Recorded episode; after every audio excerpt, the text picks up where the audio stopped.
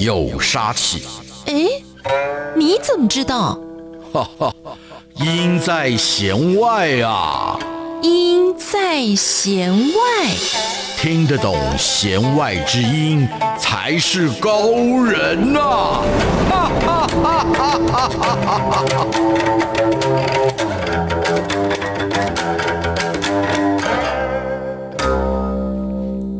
听音乐不再只是听表面。大家好，我是谭志毅，用音乐带您走进心里面。大家好，我是戴伸峰。让我们一起来进行今天的弦外之音。在我们今天要跟听众朋友定的主题呢，叫做“完美音乐背后的不完美”。哎，这个感觉蛮耸动的题目哎。对呀、啊，其实既然听到了完美音乐，就会想到说，我们今天介绍这些音乐家都是在音乐史上呢，哇，赫赫有名的。对，知名度也很高。我相信应该都是。耳熟能详啦，嗯，可是到底什么叫做不完美啊？对，这个定义就很难说。我觉得有点像是我们现代的人来看待这件事情吧。嗯、面对这些天才，我们就很想挑出他一点小毛病。当我们发现他有小毛病的时候，我们就平衡多了，一种 人设崩坏的感觉。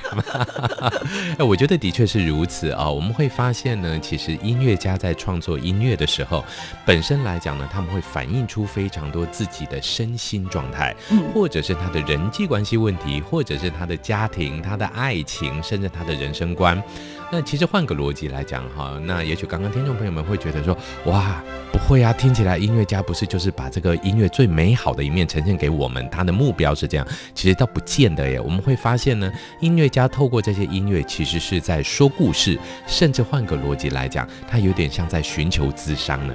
对，果然老师学心理啊，看事情的角度就是不一样。以前我们在念音乐史的时候呢，也不难发现，就是有很多的音乐家，他们的这些作品其实都跟自己自我疗愈是有关联的。所以有的时候我们会非常的羡慕这些艺术创作者啊，不只是音乐家，像是呃画家啦，甚或是作家，也都有这样子的功夫。对，对对好像有一种疗愈的功能哦。嗯、我相信呢，这些音乐家在创作音乐的过程中呢，一定都包含了。我自己想要表达什么，这样一个重要的功能跟目的。是，所以我们今天呢，就为听众朋友挑选出他们不为人知的小秘密。这个真的很秘密，我觉得有一点那种。八卦杂志的感觉，今天这一集。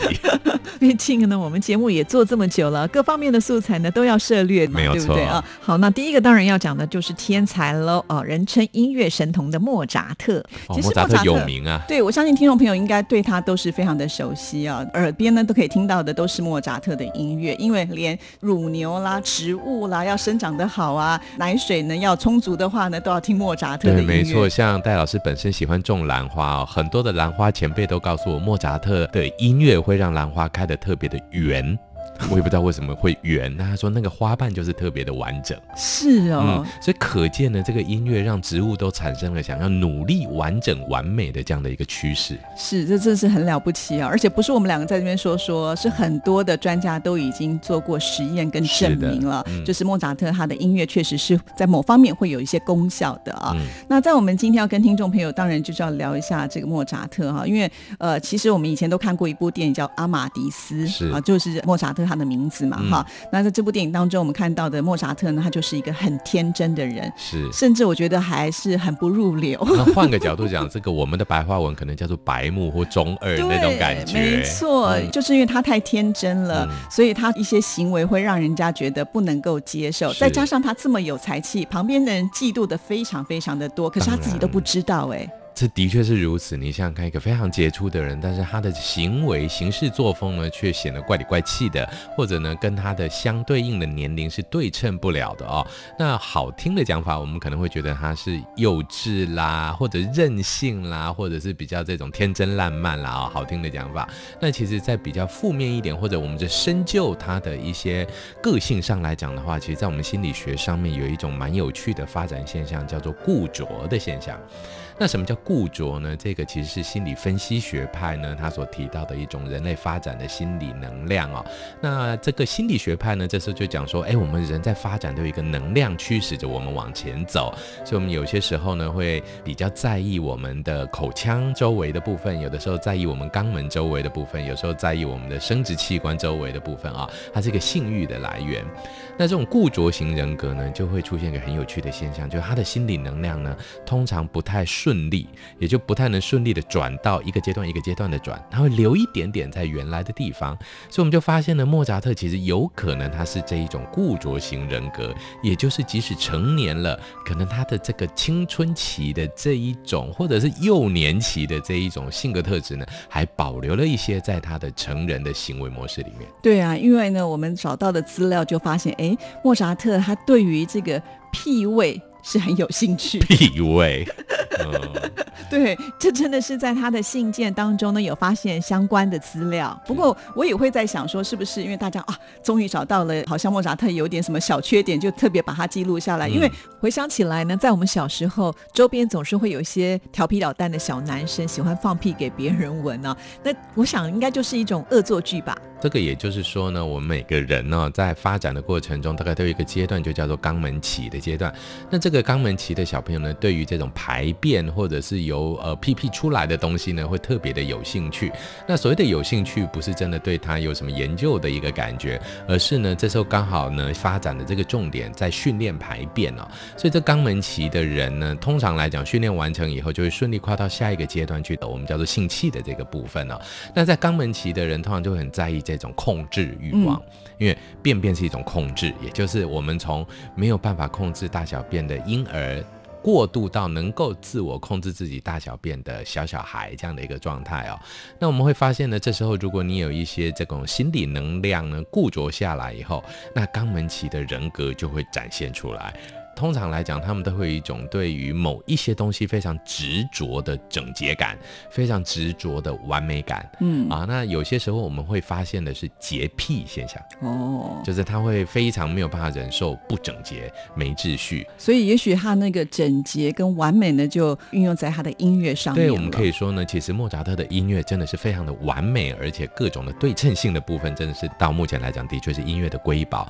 那会不会是他这方面的这一种？心理能量的转移呢，我觉得这是一个很有趣的一个想法。那这样的转移反而对我们这些乐迷来说是一件好事吧？我们就可以看得到这些伟大的音乐家他们创作的音乐不同的动机。像是呢，接下来我们要来介绍的就是一件非常有趣的事情。原来莫扎特还特别喜欢学猫叫。哎哎，这个也蛮有趣的。很多现在有名的名词叫猫奴哦，真的就是养猫的人呢，其实都会很喜欢去。注意猫的声音啦、跟猫讲话啦，甚至是模仿猫的动作。对啊，所以有一次呢，莫扎特他在跟几个歌手排演歌剧的时候，他就觉得很烦，然后于是呢，他就开始学猫叫。后来呢，他甚至还写了一首非常滑稽的歌曲。啊、呃，这个歌曲呢，其实就是当这个丈夫问妻子问题的时候，这个妻子除了用猫的叫声来回复之外呢，她并没有做任何的回答。这个丈夫呢就没有办法，最后也跟她一起来学猫叫，嗯、所以就创作出了这一首《猫的二重唱》。这真的是我相信，绝对是颠覆大家耳朵三观的一首歌曲。真的，不过我觉得这就是有趣的地方啊。嗯、这也许不是说莫扎特他呃众多的作品当中大家所熟知的，嗯、但是呢，我们今天。先把这样的音乐找出来，就是让听众朋友能够了解到，哎，其实音乐家有的时候他可能也会有一些小小趣味的音乐作品。对，而这些音乐作品呢，能够释放他在这一种对于完美、对于这一种固执的这样的一个压力，嗯，释放它出来。那我们现在就来听这一首《猫的二重唱》。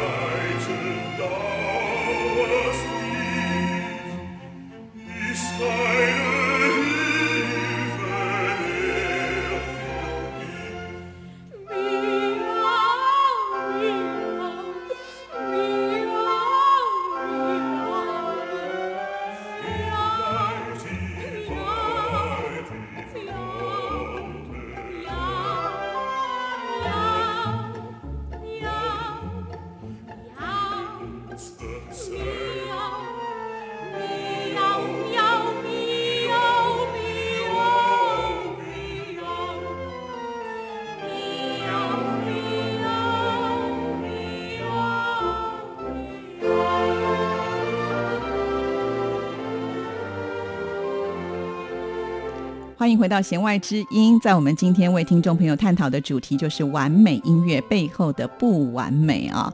那没关系，至少我们听到的都是完美的音乐。我们通常不完美当成小故事就好了。是的，好，那接下来这一位呢，说到了莫扎特，就一定要提到贝多芬。对，这好像是对仗的耶，刚好都三个字。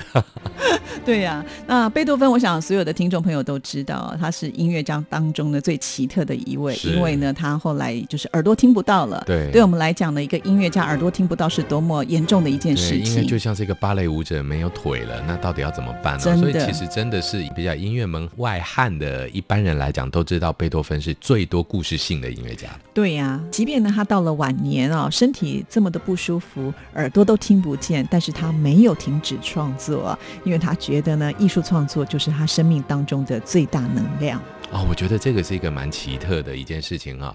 那我想听众朋友们可能听过呢，贝多芬在后期，尤其当他听觉这种耳朵已经失聪以后呢，他还运用一种非常奇特的方式来补足他的听觉。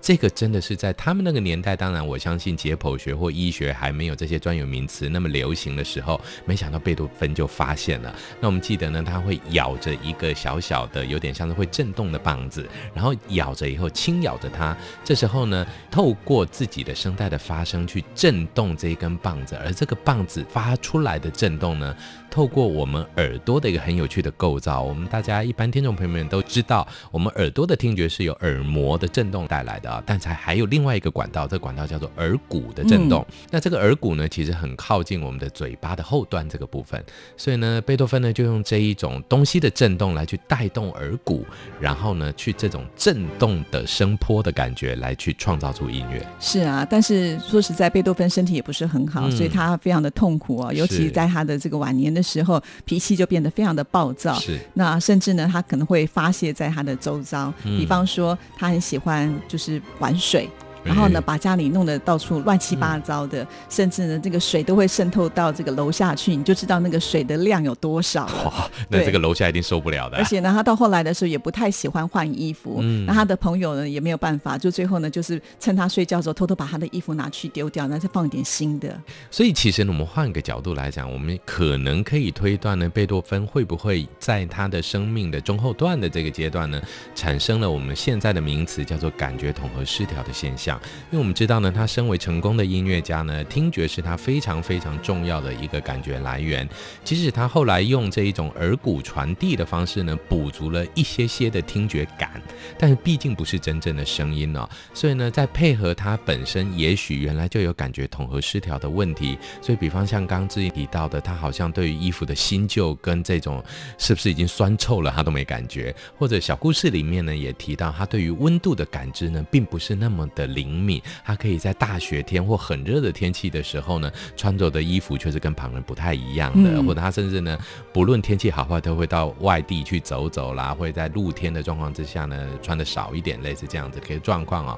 所以，你们就会发现呢，如果在这种感觉统合失调的现象的时候，加上他又失去了他赖以为生的听觉，那会是一个多痛苦的一件事。真的，所以他的音乐作品，我们就会发现起伏都比较大。是，像以前我们在学钢琴的时候，在练。贝多芬的作品的时候，你就觉得哇，强烈的感觉的时候，你都已经用尽了全身的力气，你都不见得能够把那样子的一个气势给展现出来。那相对的，在他这个音比较弱的时候呢，你又要怎么样去听得到这样子的一个音乐呢？还是可以非常的优美？我觉得这都是一个技巧上非常困难的部分。没有错。对，但是它就是差异这么的大。对，我想呢，在贝多芬创作的时候，这种差异感呢拉大，反而可以补足他感觉不足的部分。是啊，所以我们今天要为听众朋友来挑选的这首曲子呢，我觉得也蛮能够代表他自己的心境吧，就叫《暴风雨》，很像的那种感觉。对，其实他当时在创作这首奏鸣曲的时候，并没有下标题说就是暴风雨，诶对，而是呢，就是帮他写传记的一位叫辛德勒，当时就问他说：“哎，你创作这首曲子的时候，到底是一个什么样的感觉？”贝多芬他就讲了，他说：“你去看莎士比亚的《暴风雨》。”诶，所以他自己从这个文字里面感受到的东西喽。对，确实有可能是因为是这样。那我想呢，因为在这个故事当中，呃，讲到的就是有人受到了这个悲难，然后最后呢，终于反正。也许他是投射在这首的作品当中，所以呢，后人就帮他把奏鸣曲的名称就定为了《暴风雨》。所以就像是贝多芬经历了自己生命中的暴风雨一样的感觉。真的，那我们现在就来听这一首《暴风雨》，它的全名是 D 小调第十七号钢琴奏鸣曲。今天为听众朋友来安排的是第三乐章，让我们来感受贝多芬在这首曲子当中呢呈现出的戏剧张力。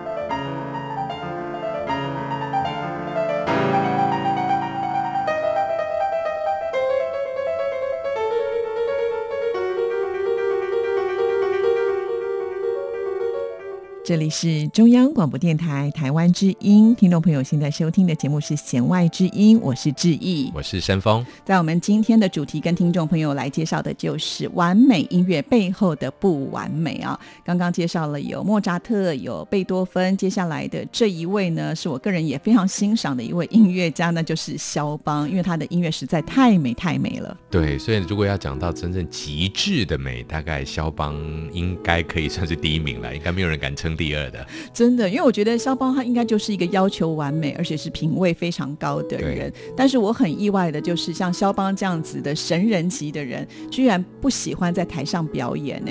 诶，如果我是肖邦，我大概每天开演奏会了。对，因为他是大家这么喜欢的，对啊，而且音乐又这么的流行，对，你要要去接受人家掌声啊，对呀，多开心呐，对不对？结果不是，因为他一生当中呢，只开了三十场的音乐会，那事实上他只有活三十九岁。如果他从九岁开始来开音乐会的话，那大概平均一年才一场，这真的是非常非常少。对呀，这是天王天后等级，真的，一年一场啊！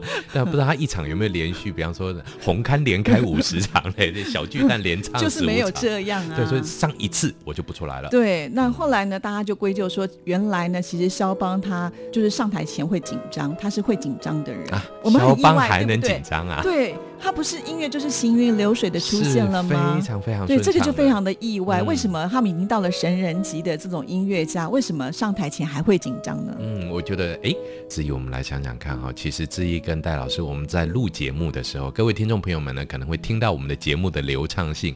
其实我们每一次在录的时候，难免还是有螺丝，难免还是会紧张，对不对？志毅？呃，我觉得我们录节目还好，我比较是说，万一下面有观众的那种，那就更紧张了，就会比较容易紧张。嗯、确实是如此啊，对。那我想可能就是因为他要求完美吧。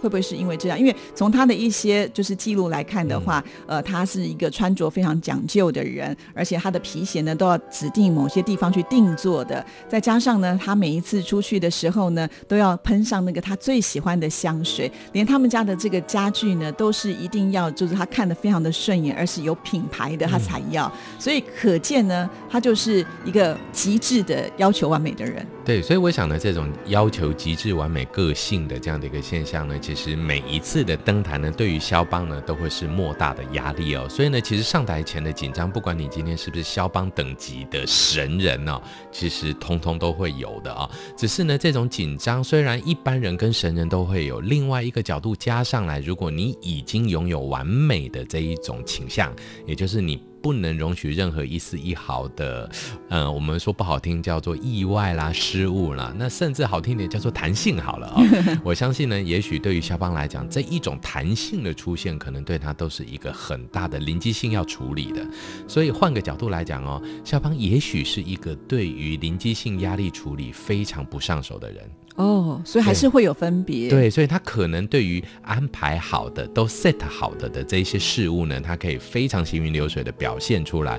但是如果我们举个例子来讲，假定如果肖邦在现代，今天忽然间他演奏到一半，小断电好了，小跳电好了，可能他之后就演奏不下去了。哦，有可能。嗯，所以这种完美性格的出现，另外一个角度就会在他的音乐的流畅性上面呢，必须毫无瑕疵，根本连意外出现的机会都不可可以有。嗯，那如果这样子的话呢，当然他的音乐就会呈现出极端的完美。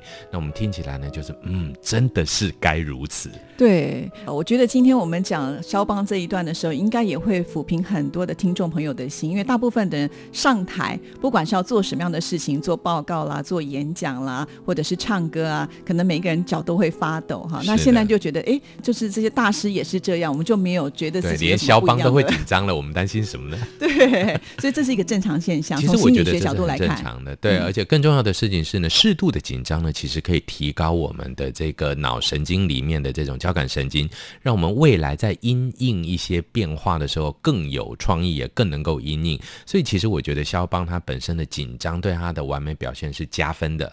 只是呢，我们必须要去猜测他的完美特质呢，很有可能在他的后续产生了一些，也许他不能忍受任何的变化哈，或者就是说，在一些临机性的失误的时候，肖邦可能没有办法再去做好处理。但是适度的紧张对于台前的表现绝对是有帮助的。那我很想问老师啊，像我们常常会说，如果你会紧张的人，你就多练习嘛，多上几次台，慢慢就会变好。嗯、也许肖邦那个时代呢，并没有像戴老师这样子的心理专家去告诉他，所以他就放。弃就截断了，对。但是对其他的人来说，也许这个上台一次两次，慢慢的应该也是会越来越稳定吧。呃，我想呢，这种心理状态的稳定是会训练的好的，也会越来越强的。那但是呢，适度的紧张感，也就是其实拿到麦克风的那种感觉，觉得蛮有趣的。比方说，戴老师呃，从拿了金钟奖之后呢，就有机会呢接受邀请参加一些主持的活动。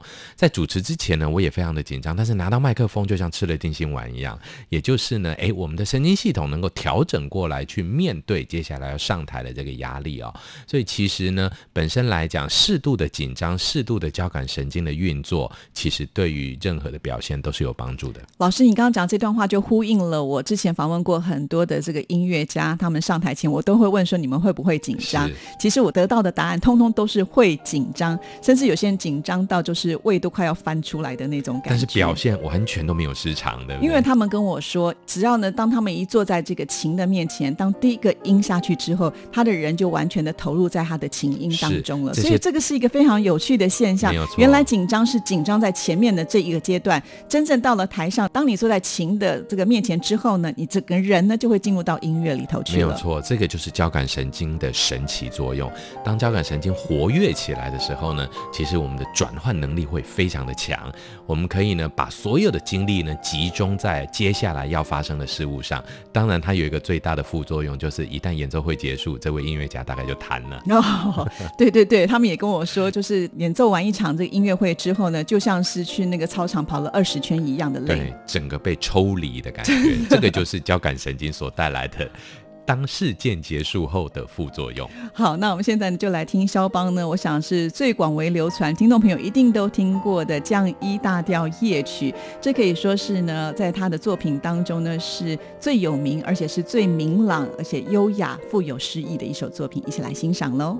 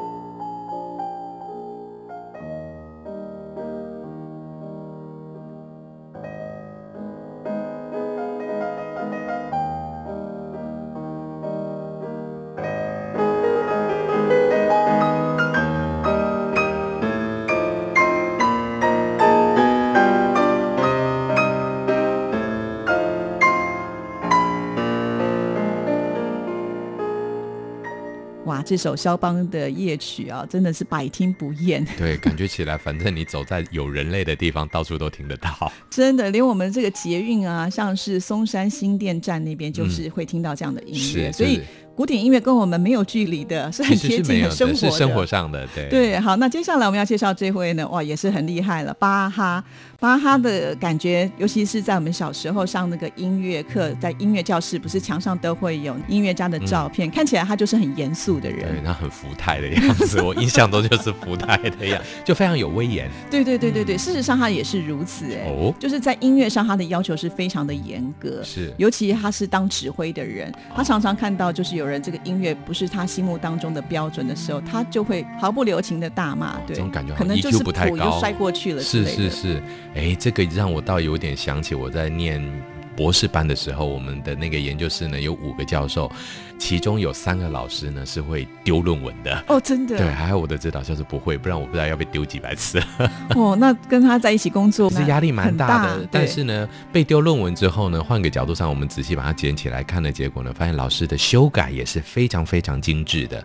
那这时候两造相对应来讲的话呢，我们会发现呢，这时候老师会不会是在转移他对于论文修改的这种压力，或者是他替代的释放了，比方说他在其他地方对于我们的学习效果期待的落差的不满，各方面我觉得都有可能。所以你这是从正面的角度来看这一件事情。对，毕竟拿到学位了，还蛮正面的。那是你拿到学位了，是，所以 的确有不少人走掉。巴哈的这些乐手可能就很辛苦了，对，可能就完全没办法接受。我想这个倒是真的哦。对，因为我们想说，哇，一个老师这么的严格，就是没有办法达到他的标准。可是不是每一个人都是天才，或者是每一个人都是神童啊？对，的确没有错。我真的就发现，我记得我在写论文的时候就有一个问题，那个问题老师跟我缠了一年半。都没有告诉我答案，我永远达不到他要的东西。最后修改了第五十七次以后呢，我真的受不了了，把第一版的答案拿给老师。老师竟然说：“大长，你写的很好诶，为什么不早点拿给我？”那这到底发生了什么原因？对，后来我才知道，其实老师第一版的时候就觉得我应该不错，但是他觉得这个应该有可能是。看书抄来的，或者是呢，也许上课的灵感想到写下来，不是自己的思维去思辨出来的。所以呢，他转了一年半的时间以后呢，让我在整个的论文成型的思辨过程中成长了。那我觉得很感谢他的这个设计啊。那当然时间是蛮长的啦啊。不过我相信巴哈的这样的一个对于。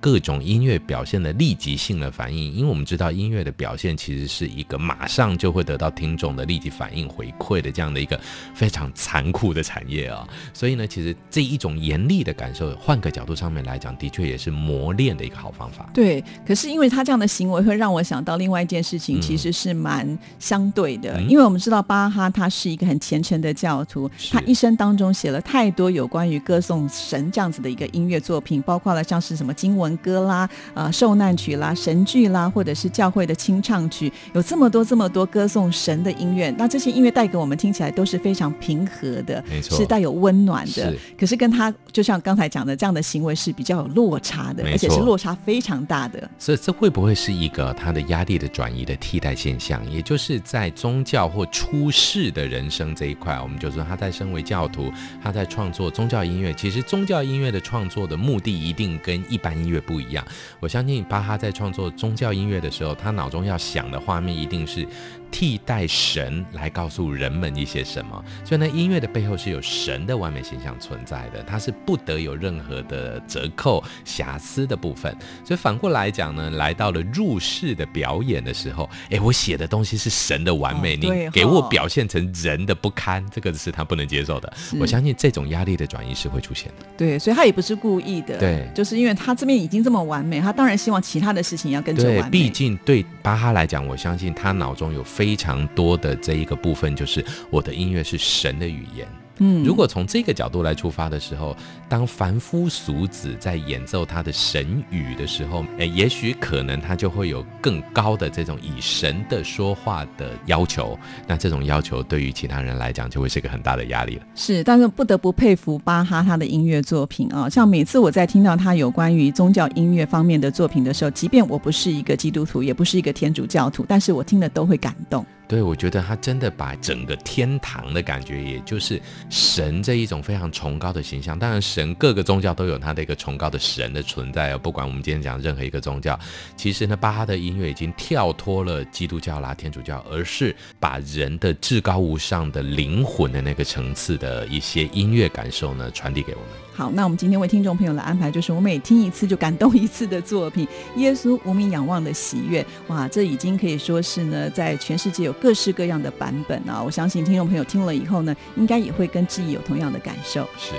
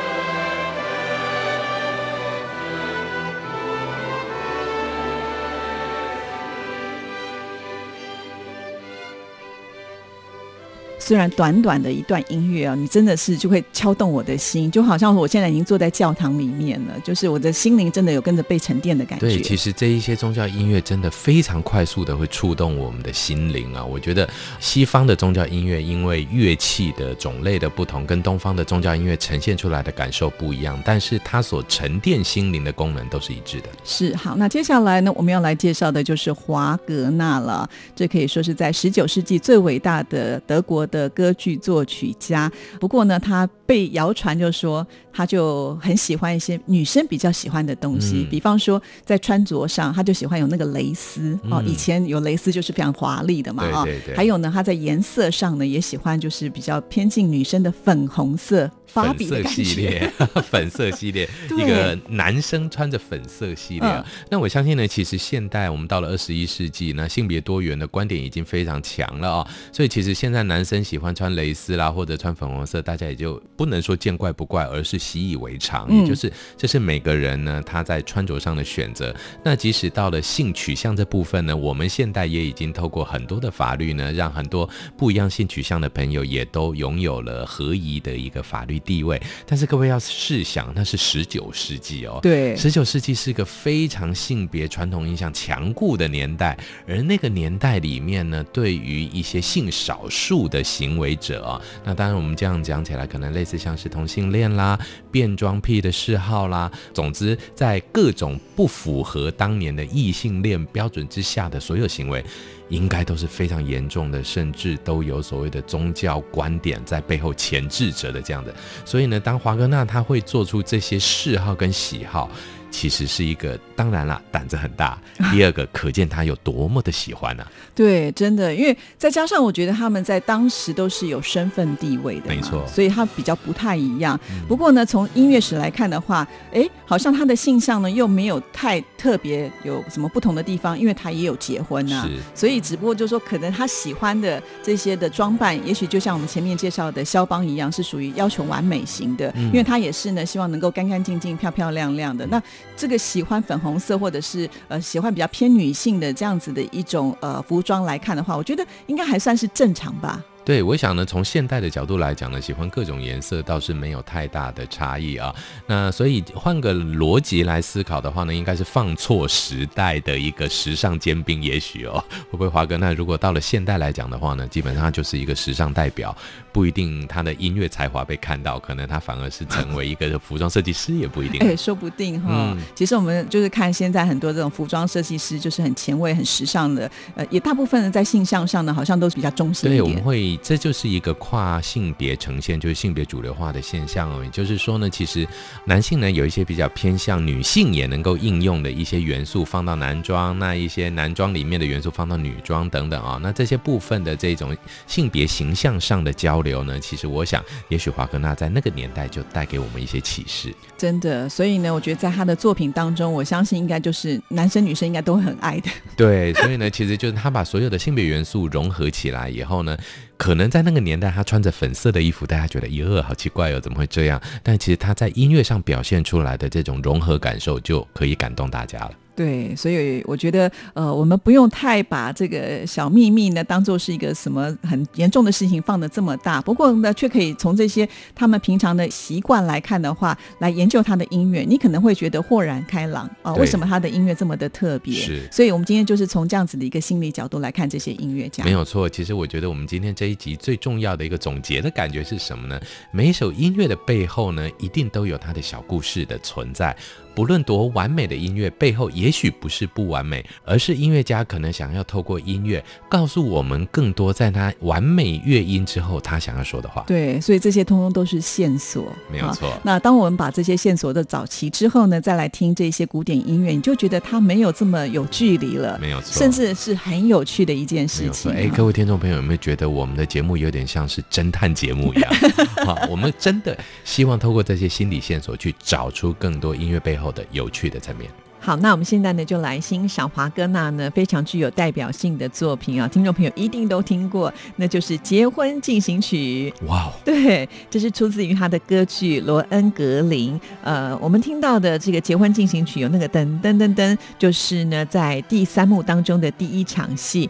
不过呢，这个故事的内容呢却是一个悲剧啊，诶也就是呢这个圣杯骑士罗恩格林，呃，他希望呢公主能够信任他，不要问他的身份。但是呢，这个公主还是在结婚当下呢，忍不住问了这样子的一个秘密啊，最后呢，只好啊、就是分道扬镳了。哇哦，对，原来来源是这个，所以我们听到了这个全世界这么受欢迎的呃结婚进行曲，它的背后呢，居然是这样的一个故事，但不重要了，至少音乐真的是非常的好听。对，好，那我们今天的节目呢，就要在华格纳的这一首结婚进行曲的乐声当中跟您说声再见了，谢谢您的收听，祝福您，拜拜。拜拜。